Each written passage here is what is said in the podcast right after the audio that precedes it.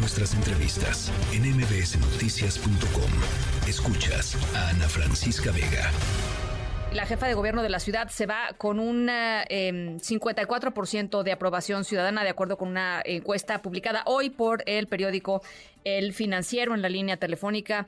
El director de encuestas del Financiero, Alejandro Moreno. Me da mucho gusto, como siempre, platicar contigo, Alejandro. Buenas tardes, Ana Francisca. Igualmente, mucho gusto. A ver, 54, 54% es una buena aprobación, ¿no? Es una aprobación mayoritaria. Tenemos a una mayoría de capitalinos y capitalinas que le dicen adiós a la jefa de gobierno con una palomita en su desempeño. 54% aprueba el trabajo que hasta el momento está haciendo la jefa de gobierno Claudia Sheinbaum. 45% la desaprueba. Todo es relativo. Yo digo aquí es mayoría. Me parece que es buena, como tú lo dices no es tan buena como la que tenía, por ejemplo, en el 2021, que era superior al 60%, o a inicios de ese año que estaba, Ana Francisca, por arriba del 70% de aprobación. Entonces, pues bueno, la, deja la jefatura de gobierno con una con un apoyo mayoritario, la respalda la mayoría de capitalinos, pero por debajo de niveles en los que llegó a estar al inicio. También Ana Francisca y hicimos un comparativo con pues con dos referentes de jefes de gobierno previos.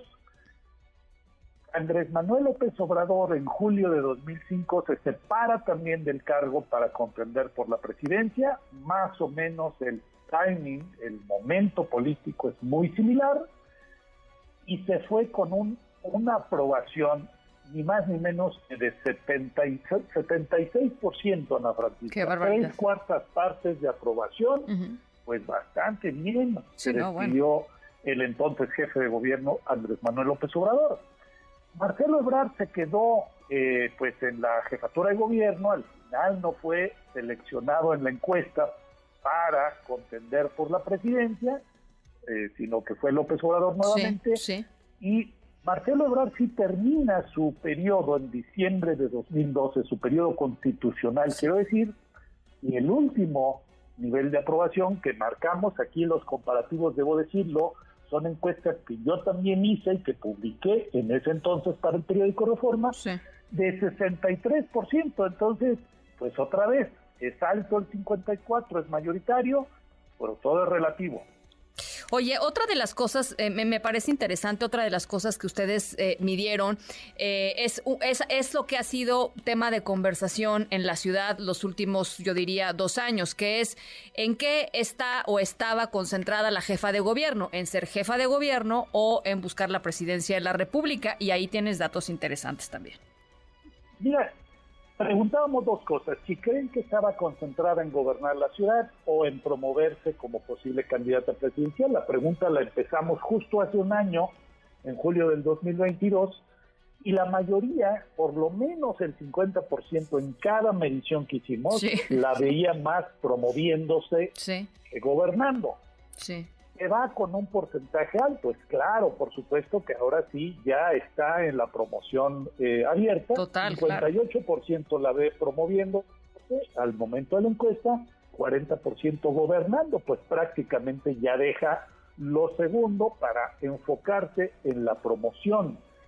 Pero también hay que decir que pues antes de que ella anunciara, la encuesta se hizo antes de que anunciara su renuncia ya definitivamente, se hizo viernes y sábado, antes de la, pues de el evento que tuvo Morena este domingo de los acuerdos para las corcholatas, y preguntamos si debía o no renunciar y la opinión salió dividida.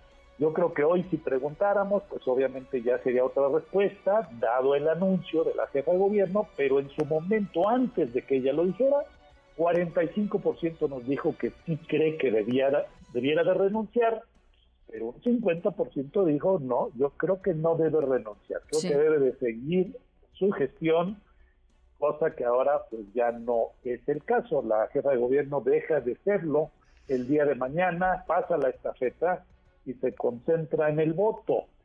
Se decide Ana Francisca, si me permite, es un dato Sí, claro, claro. Eh, no solamente con 54% de aprobación, sino con una mayoría también de capitalinos que dicen que sí votaría por ella. Preguntamos desde julio del año pasado si ella fuera candidata de Morena a la presidencia, Claudia Sheinbaum, quiero decir, ¿usted votaría por ella sí o no? La mayoría hasta este momento nos había dicho que no, Mira, ese es un... Ahora, la mayoría nos dice que sí, 52 sí, 44 no. Así que, pues termina su ciclo con un apoyo mayoritario también en este sentido de intención de voto.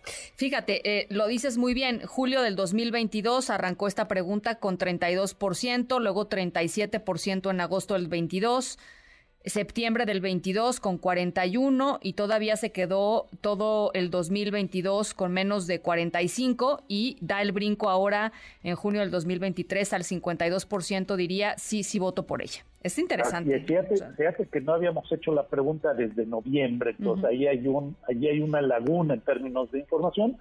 No sabemos cuándo se da el brinco, pero ahora que lo medimos, pues sí, la mayoría dice yo sí votaría, entonces prácticamente se va pues con un 52% de intención de voto en la Ciudad de México. Vamos a ver si el próximo año con las campañas, con una contienda por la jefatura de gobierno que también va a importar, pues cómo la candidata o candidato, quien sea eh, de Morena para la presidencia, pues cómo le va en la ciudad. No es una plaza fácil para Morena, eso lo vimos en 2021, lo vemos en las propias encuestas, pero por el momento la mayoría dice sí, yo respaldo a la jefa de gobierno. Bueno, pues ahí está, te mando un abrazo, como siempre, gracias por platicar con nosotros, Alejandro. Muchas gracias, otro de vuelta, buenas tardes. Un abrazo, Alejandro Moreno. Noticias.